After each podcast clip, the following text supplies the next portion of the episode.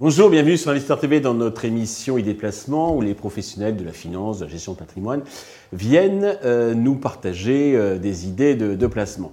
Aujourd'hui, c'est un habitué d'Investir TV que nous recevons, c'est Nolat Frédéric Darmon de Nexart Capital euh, qui vient aujourd'hui nous parler sneakers. C'est un peu le, spécialiste de tous ces placements qu'on dit passion, plaisir et vous allez voir qu'ils sont particulièrement rentables. Frédéric, euh, Frédéric, euh, bonjour. Bonjour. Euh, deux mots déjà sur Nexart Capital pour ceux qui ne vous connaissent pas encore. Donc on est une société euh, spécialisée en art et finance. On est la seule société du marché dotée d'une triple expertise unique en placement, en investissement et en leasing d'œuvres d'art. Et donc on accompagne nos clients et les clients de nos partenaires sur leur diversification patrimoniale sur le marché de l'art. Très bien. Alors, euh, quels sont les avantages à investir dans les sneakers aujourd'hui? Alors, il faut savoir qu'aujourd'hui, le marché de la sneakers, de la revente de sneakers, c'est 2 milliards de dollars. C'est estimé à 6 milliards de dollars en 2025. Aujourd'hui, une paire de Jordan s'échange chez Sotheby's à 2 200 000 dollars. Le précédent record était en 2021 à 1 500 000 dollars. Et il faut savoir qu'une paire de Kenny West a été achetée en 2021 par un fonds d'investissement pour créer de la valeur à 1 800 000 dollars. Donc l'intérêt, c'est qu'aujourd'hui, c'est un marché mondial il y a des bourses, il y a un cours de la sneakers, et il y a des plateformes d'échange qui permettent justement d'accéder à ce marché. Et puis donc les montants que vous avez cités sont un petit peu des records, mais vous me disiez que chez Sotheby's, il y a 10 000 sneakers euh, en vente par an. Alors aujourd'hui, il y a un département sneakers mhm. et streetwear chez Sotheby's qui contient également 10 000 références de sneakers, puisqu'aujourd'hui, les sneakers, on va voir plus tard, sont considérés comme des œuvres d'art. Il faut savoir que l'attrait pour le marché de la basket, c'est qu'aussi toutes les maisons de luxe, euh, ont généralisé l'usage de la basket et collaborent soit avec des artistes, soit avec des marques de sport pour lancer des paires en édition ultra limitée. D'accord.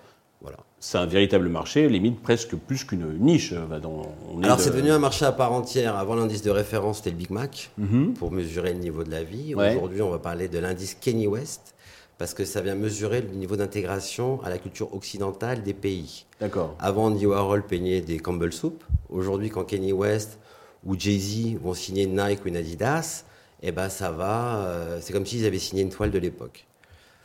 Aujourd'hui, il faut savoir qu'il y a des plateformes d'échange. Il y a donc il StockX. Alors justement, où est-ce qu'on peut acheter ces fameuses sneakers Alors vous pouvez acheter euh, à la loterie d'abord, parce que pour qu'une basket soit chère, il faut qu'elle soit rare ou qu'elle ait été portée par une célébrité. Donc une fois que vous avez ces deux critères de rareté et euh, d'édition limitée et de célébrité, mhm. bah, vous allez soit les acheter à la loterie, vous êtes l'heureux élu et vous gagnez une paire, vous payez une paire à 200 euros qui dans les 6 mois peut monter jusqu'à 2 voire 10 000 euros pour certains modèles. La loterie, ce sont les marques hein, qui, euh, qui, vendent. des, euh, des, éditions limitées à 8500 exemplaires, comme Dior et Jordan qui ont lancé une paire à 1800 euros. Le lendemain, la même paire était en vente à 20 000 euros sur ces plateformes. Donc mhm. StockX aux États-Unis, Poison en Chine et With the New en France. D'accord.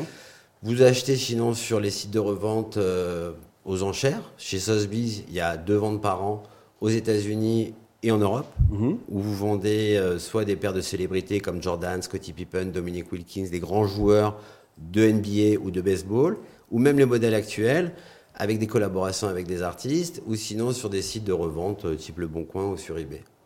Ok. Euh, quels sont les risques, les pièges à, éviter quand on veut Alors, comme dans tout investissement, c'est la spéculation, c'est l'achat impulsif, c'est l'achat de contrefaçon.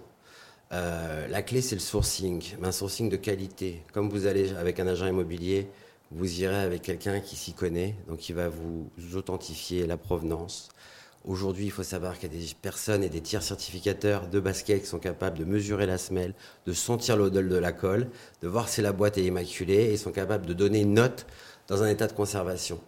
Donc il faut faire attention à l'achat impulsif, faut faire attention à ne pas acheter des baskets qui ne sont pas en édition limitée, faut faire attention à acheter la bonne taille il faut faire attention euh, à la marque et voir le potentiel du marché à la revente.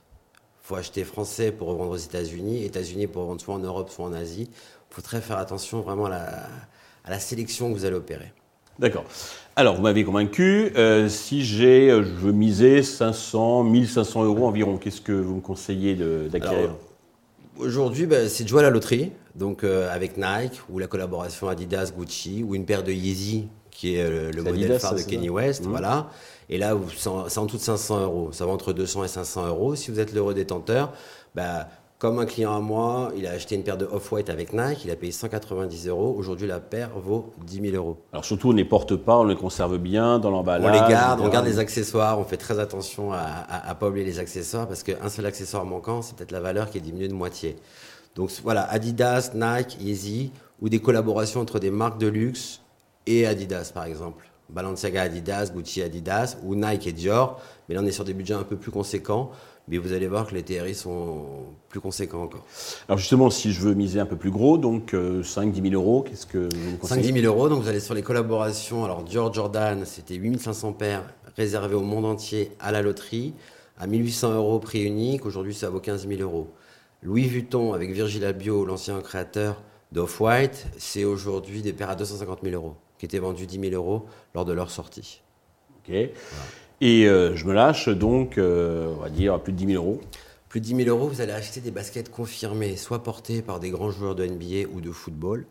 Moi, je crois beaucoup aux joueurs de football, donc Zidane, Messi, Mbappé, Ronaldo, d'acheter des paires qui ont été portées, authentifiées. Des baskets, pas des chaussures de foot Même des baskets, ou même euh, Björn Borg ou McEnroe, mhm. et vraiment les garder en objet de collection. On a des clients qui ont acheté Dominique Wilkins, Scottie Pippen, signé, authentifié par Sotheby's en maison de vente, en faisant le pari que comme Jordan vaut aujourd'hui 2 millions, demain il vaudra 5 millions d'euros, ben, ça va suivre la tendance. Donc euh, plus de 10 000 euros, il faut acheter des gens confirmés en fait, ouais, en objet d'art. Donc ça c'est pour les, alors pour la loterie on comprend, enfin ce que vous appelez donc à la loterie, on mise pas trop, mais si on achète quand même du 10 000, 15 000, 20 000, euros, vous pensez vraiment que c'est un phénomène qui va se, alors qui va, qui, va généraliser. Aujourd'hui toutes les maisons de vente font le pari que la basket c'est un objet d'art. Il faut savoir qu'un objet d'art. C'est pas un phénomène passager. Non, un objet d'art c'est un dialogue, c'est une interaction entre une personne et un objet d'art. C'est un dialogue qui se construit et en fait qui provoque des émotions. Donc peu importe soit une basket ou une œuvre d'art, en fait, ce qui se passe avec les collectionneurs, c'est que ça leur rappelle des souvenirs, ça leur rappelle soit des exploits, ou soit ils croient en l'objet parce que c'est une époque, c'est un moment qui a existé à un instant T qui ne se reproduira pas. Donc aujourd'hui, Sotheby's, c'est 10 000 références, c'est deux ventes par an. Heritage Auction, c'est aux États-Unis, c'est aussi deux ventes par an. Arcurial a réalisé une vente il n'y a pas longtemps. Donc vous allez aller chez Arcurial, vous allez dans les boutiques spécialisées qui se généralisent et qui ont pignon sur rue, ou vous allez sur les plateformes où vous voyez des paires de baskets qui s'échangent avec un cours du jour, une vente du jour et la capacité à réaliser des plus-values en moins de 5 ans de 2500%. Parfait. Nolan Frédéric, merci d'être venu et bien, euh, comme toujours, nous faire profiter donc de votre expertise.